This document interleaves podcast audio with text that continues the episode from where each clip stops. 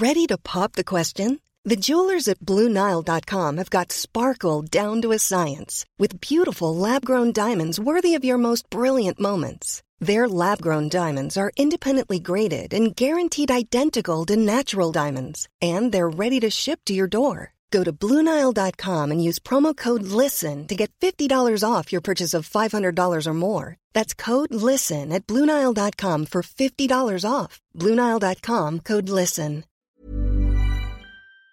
Jusqu'à la finale de Ligue des Champions, et uniquement sur ma chaîne, 15 euros en cash offert et votre premier dépôt doublé avec le lien en description. Les amis, bienvenue. J'espère que vous allez tous très bien, que tout le monde va très bien. Très très content de vous retrouver pour cette nouvelle vidéo. Mais je veux dire aussi un petit peu intimidé par la force du moment. Je ne sais pas si je vais avoir exactement les mots à poser sur ce qui vient de se produire, sur ce qui vient de se conclure il y a quelques minutes. L'Inter Milan est en finale de Ligue des Champions et c'est un moment extraordinaire. Pas forcément pour euh, les rebondissements, le scénario, ce qu'on a vu vraiment se dérouler sur la pelouse par rapport par exemple à la saison passée où on a eu tellement de rebondissements, c'est pas vraiment ça l'histoire de ce match, mais l'Inter est en finale de Ligue des Champions pour la deuxième fois de son histoire au XXIe siècle, sixième finale de Coupe d'Europe de C1 de son histoire tout court pour un aussi grand club, c'est pas tant que ça, et contre son rival, contre son ennemi juré, première fois, première fois que l'Inter de son histoire remporte un Euro Derby. moi voilà, moi je suis ni supporter de l'Inter ni supporter de l'AC Milan. Je me place simplement du point de vue d'un habitant de cette ville et du coup en l'occurrence un Nerazzurri, un Nerazzurro qui a vu son équipe, son club de cœur perdre en 2003, perdre en 2005. Ces soirées, c'est des cauchemars, l'épouvante, euh, des cicatrices à jamais. Là, il y a un moment d'histoire, un moment de joie indescriptible, quelque chose à accrocher sur tous les murs, à garder dans ses souvenirs pour l'éternité. Et ouais, c'est, très fort, on l'a vu, franchement, il y avait une ambiance de malade à San Siro. C'est, dur de ressentir exactement ce que ces gars-là doivent ressentir, mais ce qu'on va dire, L'Inter l'a fait. L'Inter est en finale. Lotaro Martinez, buteur à la 74e minute, un but quasiment anecdotique parce que à l'aller, le travail avait, a été fait. Je trouve que l'Inter était nettement, nettement au-dessus. Il a quasiment pas eu match sur 180 minutes, nettement au-dessus, bah, dès les, 10 premières minutes des 180. Il menait 2-0, 7 AC Milan de Raphaël Leao qui faisait son retour, a pas su s'opposer, a pas été à la hauteur du rendez-vous. Et pour Simone Inzaghi, c'est un autre gros coup tactique en Coupe d'Europe, dans un match de coupe. L'Inter Milan va disputer une finale de Ligue des Champions, une finale de Coupe d'Italie contre la Fio dans quelques jours c'est une saison qui prend une tournure assez extraordinaire, à l'inverse bien sûr de celle de l'AC Milan de Pioli, qui a atteint les demi-finales de Ligue des Champions, c'est tout le paradoxe de leur saison, a atteint les demi-finales de Ligue des Champions pour leur retour dans cette compétition, cette compétition qu'ils ont tellement marqué de leur empreinte, cet ADN Ligue des Champions qu'ils ont, et pourtant, et pourtant, on ne sait pas quand est-ce qu'on les reverra euh, à ce stade dans cette compétition, peut-être pas la saison prochaine, parce que c'est très très mal embarqué en Serie A, à moins que la Juve reprenne ses points de pénalité. En tout cas, en tout cas, c'est un petit naufrage pour l'AC Milan, une joie extraordinaire pour l'Inter. On va analyser ça, on va se passer toutes les images. Avant, je peux dire quand même que le prono était bon. Victoire de l'Inter au match retour, bah, comme ce que j'avais dit pour le match aller, pour le coup, euh, ça s'est confirmé. Et en plus, avec le petit but de Lautaro Martinez. Bon, je voyais 2-1, je voyais quand même, je voyais quand même l'AC Milan marqué mais on n'est pas trop loin du compte. Et surtout, c'est pas extrêmement important. Mais pour euh, les. Voilà, ça passe pas si souvent, donc quand ça passe, il faut le dire. Bref, l'Inter positionné en 3-5-2 comme d'habitude, euh, organisé en 3-5-2 avec le même 11 qu'à l'aller, je pense le même 11 qu'on verra en finale. Peut-être petite alerte sur Mkhitaryan qui est sorti sur blessure juste avant la mi-temps, donc euh, bon, ça à voir. Euh, est-ce qu'il sera rétabli d'ici là? Mais sinon, voilà, Bastoni, Acerbi, Darmian, très bien. Onana, Dumfries, Di Marco sur les côtés, les pistons. Dzeko, Lotaro, encore une fois, qui ont été très bons. Franchement, pas grand chose à dire sur cet Inter. C'est plus l'AC Milan et son dispositif, sa composition qui m'interpellait. Le retour de Rafael Leao, forcément, forcément, ça s'annonçait comme étant une des clés du match. On va en parler assez longuement. Mais dès le début, euh, moi, je suis assez inquiet pour cette équipe, comme ce que je disais dans la preview, le prono, par l'absence d'Ismaël Benasser. Alors j'ai appris, je crois, hier ou en début de journée, que 6 mois d'absence, arthroscopie du genou, donc euh, même sur la saison prochaine, ça va, ça va avoir des répercussions. Mais Brahim en tant que 10, ça me plaît pas, pas trop trop, et euh, Junior Messias titulaire, bah ça, je voilà, je n'ai pas envie d'être méchant ou de l'incriminer, mais il est très loin, très loin du niveau demi-finale de Ligue des Champions. On l'a vu encore ce soir. Il n'a pas été peut-être le pire, mais il n'a pas été bon. Il n'a pas été bon. Et c'était très difficile, je pense, pour l'AC Milan d'exister dans cette double confrontation avec ce 11, avec la faible qualité de ce 11 sur le banc, c'était bah, normal, pas bien mieux, et il n'y a pas vraiment eu de changements qui ont apporté de l'impact. Cho, pour, le coup, à la place de Kerr, c'était plutôt bien senti, mais voilà, pas suffisant pour passer dans un match où tu devais remonter de buts. Et c'est là-dessus que j'attendais à la Milan dès le départ, avec quand même un jeu d'équilibriste pas évident. Comment est-ce que tu enflammes ce match Parce que c'est ça qu'il fallait faire, enflammer ce match, le prendre par les cornes, et tout de suite, tout de suite, faire douter l'Inter, un petit peu comme ce que l'Inter avait fait au match aller. Au bout de 10 minutes, il menait 2-0, ça aurait pu être 3-0 au bout d'un quart d'heure. Comment est-ce que tu enflammes ce match et tu te mets dans la disposition, tu te mets dans la configuration mentale d'un retour, d'un comeback, sans te mettre trop en danger et encaisser un but rapidement qui te tue, qui met fin à la double confrontation très vite. Ce jeu d'équilibriste, comment est-ce qu'il allait être trouvé?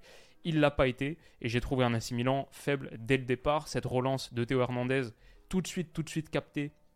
Il me semble que c'est par Chalanoglu. Encore une fois, Barella, Chalanoglu, Mkhitaryan, ça a très très bien marché cet entrejeu. Euh, c'est un aspirateur à ballon et avec, c'est pas mal non plus. Raphaël Léo, je crois qu'il touche son premier ballon à la sixième minute de jeu. Il me semble que c'est son premier ballon et il se fait manger par Dumfries. Pour son entrée dans le match, elle est tout de suite ratée. Dumfries qui bondit sur lui et qui en plus va gratter la faute, faute que doit faire Raphaël Léo. Il aurait même pu prendre un jaune là-dessus. Ce qui m'a intéressé par rapport à l'Inter, c'était par rapport à ce qu'on dit depuis un moment sur l'Inter, quelle approche sans ballon. Est-ce que ça allait être un pressing très très haut dans la moitié? On a vu sur les deux centraux, Tomori et Thio, on a vu Dzeko, on a vu Lotaro Martinez cadrer, empêcher la relance. On a vu Mkhitaryan ici monter pour prendre Krunic. Tonali était plus haut. Et moi, ce qui m'intéressait du coup, c'est à quel point est-ce que les pistons allaient être hauts. Et ils n'ont pas été si hauts que ça. Par exemple, Maignan, là, il récupère, il écarte sur Calabria ici. Pardon, hop, Calabria là. Mais Di Marco n'a pas suivi. On voit Calabria se mettre dans le sens du jeu. Il y a de l'espace devant. Et regardez Mkhitaryan ici. Il va parler à Di Marco et il va faire Hé, eh, allez, monte, soit au contact, ligne médiane, voire un peu plus haut. Du coup, cette pression de l'Inter, je pense, bah, bah, par exemple là, elle est battue, donc les trois gars qu'on a vus initialement doivent se replier. Mais je pense, dès le départ, le plan de jeu d'Inzaghi, c'était pression, mais pas trop trop quand même. Euh, regardez la position de Di Marco. Il est resté ici, aux côtés de, de Junior Messias. Et je pense que là, on a vu un petit peu euh, l'état de ce match. À 0-2, L'Inter, c'était pas la charge n'était pas à eux de prendre des risques, d'ouvrir des espaces. Et il me semble, il me semble que la menace Raphaël Leao, le danger Raphaël Leao, faisait que l'Inter était positionné nettement plus bas dans son approche sans ballon, notamment sur les potentielles phases de pression, nettement plus bas, surtout au niveau de ses pistons, qu'au match aller ou que sur des matchs précédents. Et du coup, je trouve que ça a plutôt bien marché parce que l'AC Milan a très très rarement réussi à attaquer le grand espace, ce qui est ce que tu cherches à faire avec Raphaël Leao. Typiquement, le Naples, on s'en souvient au tour précédent, s'était mis en difficulté à cause de ça. Euh, a mal ou pas eu des possibilités d'attaquer le grand espace, de mettre Raphaël Leao dans les bonnes configurations. Et l'Inter derrière, c'était très solide. En 180 minutes, 0 but encaissé. 180 minutes, 0 but encaissé. Je crois sur la seconde mi-temps, 0 tir cadré pour l'AC Milan. Un, bilan statistique famélique. Et parce que la protection de surface est très bonne, parce qu'ils peuvent se positionner dans ce dernier tiers, attendre et être bons. Alors, il y a une situation, par contre, Peut-être ça, ça peut être un tournant du match. Tonali prend bien le dessus sur Mkhitaryan, une des rares fois où ça se produit. Très bonne percée de sa part. Centre en retrait. Brahim Diaz, point de penalty. Stoppé par Onana, mais parce que surtout parce que la reprise est pas bonne. Alors, est-ce que si ça va au fond, c'est retoqué? Parce qu'il me semble y avoir faute quand même sur Barella à la base. On voit les joueurs de l'Inter se précipiter sur Clément Turpin, qui a eu des décisions assez contestables, j'ai trouvé surtout sur la première mi-temps. Je pense que la VAR serait revenue dessus, donc c'est pas une si grosse occasion que ça, parce que Barella, il touche le ballon en premier, et derrière, Théo balance sa jambe, il va toucher le ballon, mais il emporte tout. En fait, il emporte aussi le pied droit de Barella, et derrière Barella, hop, s'écroule. Voilà, euh, il y a contact avec le ballon, mais il y a aussi contact avec la jambe. Euh, Barella l'a touché en premier, je pense. La VAR serait, revenue dessus. Et voilà, Lotaro lui dit hey, Turpin, euh, c'est la troisième fois déjà qu'il y a un contact litigieux qui va pas en notre sens. Et c'est vrai que beaucoup, beaucoup de contacts qui étaient laissés. À la rigueur, pourquoi pas, mais je trouvais que l'Inter bon, pouvait se plaindre un petit peu du sens dans lequel ces décisions de tourner. Sinon, dans l'ensemble, l'Inter qui attaquait très très bien les grands espaces, la verticalité, ils sont super super forts là-dessus, mais vraiment J'aime beaucoup à quel point ils sont tranchants, mordants à la récupération et quelque part ils optimisent au maximum le temps qui passe en possession, ils le rentabilisent au maximum, ils veulent pas passer beaucoup de temps avec ballon. Idéalement 3-4 mouvements, 2-3 passes et on a une opportunité de finir dans le dernier tiers. Comme ça, on se protège aussi. On laisse pas trop d'espace, nous, dans notre dos. Et on attaque de manière assez. avec des combinaisons de joueurs assez réduites. Parfois, juste à 3 joueurs. Et là, en, en l'occurrence, l'auteur Martinez tient très très bien le ballon. Et derrière, il accélère. Il a été très bon même avant son but, comme au match aller. Franchement, je trouvais 180 minutes de Lautaro Martinez d'un très très haut niveau. Enfin, pas 180 parce qu'il sort, euh, sort un petit peu avant la fin là. Peut-être au match aller aussi, mais je veux dire une double confrontation de Lautaro très très haut niveau, j'ai trouvé. Bah, du coup, c'est peut-être un de ses plus grands moments de l'histoire avec le maillot de l'Inter, même y a ce titre, pas l'année dernière, il y a deux ans, mais là, tu emmènes ton club en finale de Ligue des Champions c'est un gros gros moment, c'est ces soirées de mai qui créent des héros, c'est ça. Quand je parle du poids de l'histoire là en début de vidéo, c'est ça. Ces soirées-là, il faut réussir à les cerner, à les appréhender parce que elles créent des mythes, elles créent des héros. Et Lotaro, on va en reparler très très vite. Mais ouais, je pense que son statut, son rang dans l'histoire de l'Inter est en partie assuré. On n'imagine même pas ce qui se passerait si le 10 juin il y avait un dénouement heureux. Bref, ici, un ballon gagné, une faute gagnée, et quand tu quand es l'Inter et que tu réussis à faire courir Tonali vers son but de cette manière, je pense que tu te, tu te, mets dans une très très bonne disposition pour gagner cette double confrontation. Encore une fois, là on le voit, sur la transition, sur la récupération, l'Inter très vertical, très tranchant. Je trouve que ce qu'ils font bien, c'est euh, cette petite contrôle du tempo. ce contrôle du tempo, parfois, il donne l'impression de ralentir légèrement, mais en fait, c'est très trompeur. Ils ralentissent légèrement, Barella, ok, une passe un petit peu plus contrôlée. Euh, Dumfries, il donne l'impression qu'il va ralentir, et en fait, non hop, parce qu'il y a eu la projection ici, il me semble, de Chalanoglu ou de Mkhitaryan, j'arrive pas trop à voir, mais je dirais Chalanoglu. Et bah, petit ballon de Dumfries dans cet intervalle. C'est Milan n'a pas réussi à se replier en nombre. Zeko et Lotaro ont fait le travail de fixation. Encore une fois, ça on en parle depuis des, semaines et des semaines maintenant. C'était aussi le cas contre Benfica. La position des joueurs offensifs des avants, autre côté. Pas côté ballon, côté euh, l'autre côté du ballon. Euh, pour laisser de l'espace pour combiner côté ballon pour attirer et fixer des défenseurs. Je trouve l'Inter manipule très très bien ces espaces-là et ça joue super bien en foot. Franchement, c'est une équipe, c'est une équipe kiffante à voir. C'était Mkhitaryan, pardon, c'était pas Chalanoglu. Et ici derrière, enchaînement, encore une fois, petite passe, Zeko qui s'est proposé, ça revient, frappe, elle est contrée par Théo Hernandez. Mais très bon mouvement, encore une fois là, Dumfries que j'ai trouvé bon, Barella que j'ai trouvé très bon, qui va jouer sur Zeko. Et ça c'est l'Inter, ça c'est les combinaisons à 3 avec 3, 3 hommes euh, seulement, trois gars. Est-ce qu'on fait la liaison?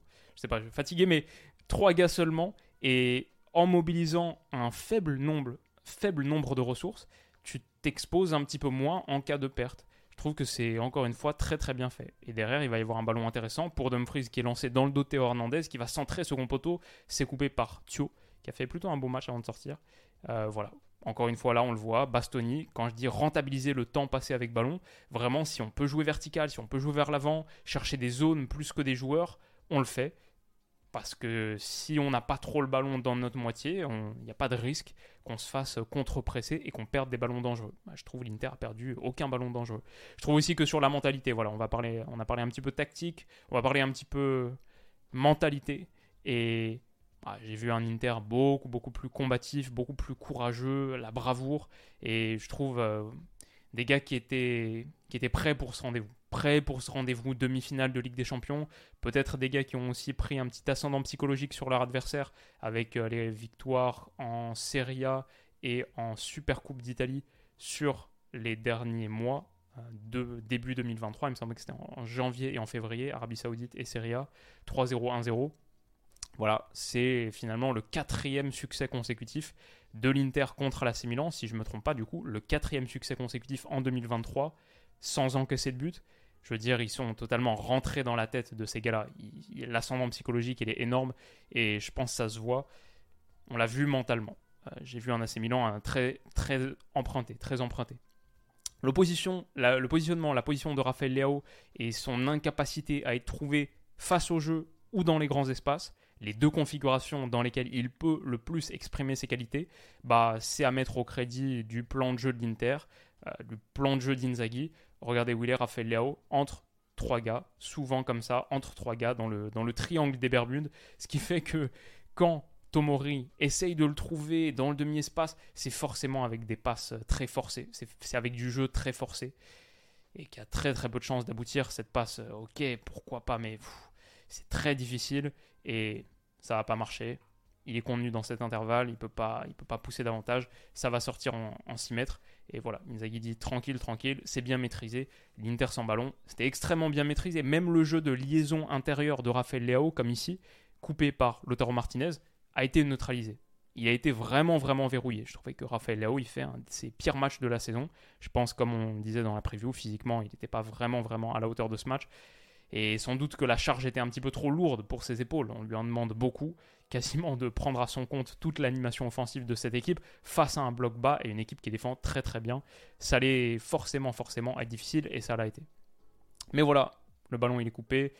Inter est dans de bonnes dispositions. Il y a cette occasion quand même pour Raphaël Léo.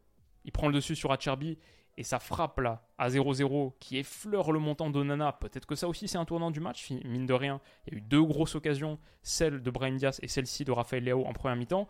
Mais je pense encore une fois, comme pour celle de Brahim Diaz, que si elle va au fond, je pense la VAR revient dessus. Parce qu'il me semble qu'il y a une petite faute sur Darmian là, les deux bras, ce qui déséquilibre pas mal, qui, fait tomber Darmian.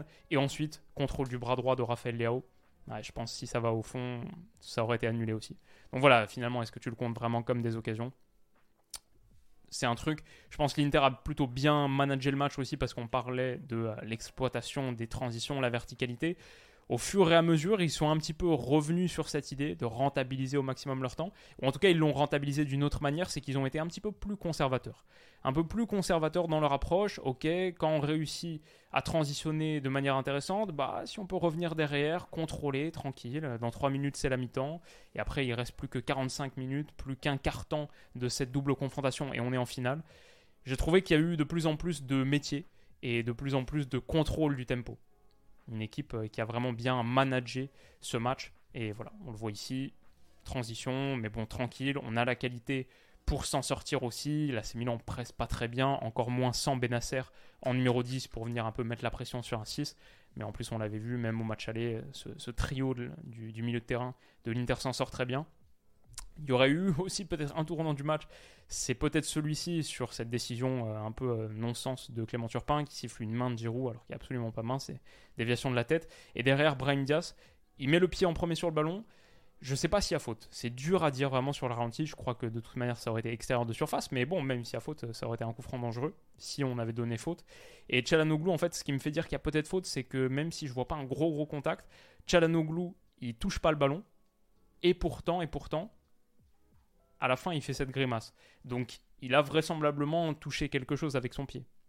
Euh, si c'est pas le ballon et s'il n'a pas du tout touché le ballon de l'action, bon, forcément, ça veut dire qu'il a touché Brahim Diaz et il a fait faute, non? Dur à dire, mais peut-être ça, ça aurait pu être un petit tournant pour l'AC Milan.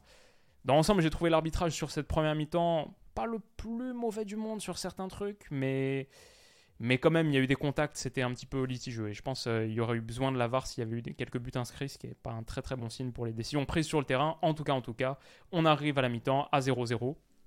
Un match plutôt bien contrôlé maîtrisé par l'Inter.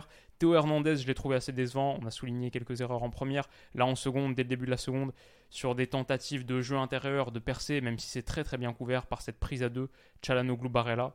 Bah, L'Inter récupère et derrière un bon ballon de transition à exploiter. Là-dessus, ils peuvent faire mal. L'Inter a très très bien coupé ses espaces. Là aussi, il y a peut-être une petite polémique. Voilà, j'ai quand même mis euh, tous les moments polémiques. Euh, Acerbi, quand il marche là sur le pied de Tonali, ça semble être euh, délibéré. Et peut-être euh, tu reviens dessus, tu mets un carton rouge. Je sais pas. Moi, c'est dur à dire pour moi. C'est quand même des petits détails parce que la Milan n'a pas fait assez de bonnes choses. Tonali, pour le coup, bien meilleur qu'à l'aller, j'ai trouvé. Ce ballon-là, il est intéressant dans l'interligne dans cet intervalle-là pour Olivier Giroud. Mais la déviation d'Olivier Giroud, elle est ratée. Lui aussi, je trouve qu'il a raté son match. Euh, incompréhension avec Raphaël Leao. Et c'est encore un ballon perdu.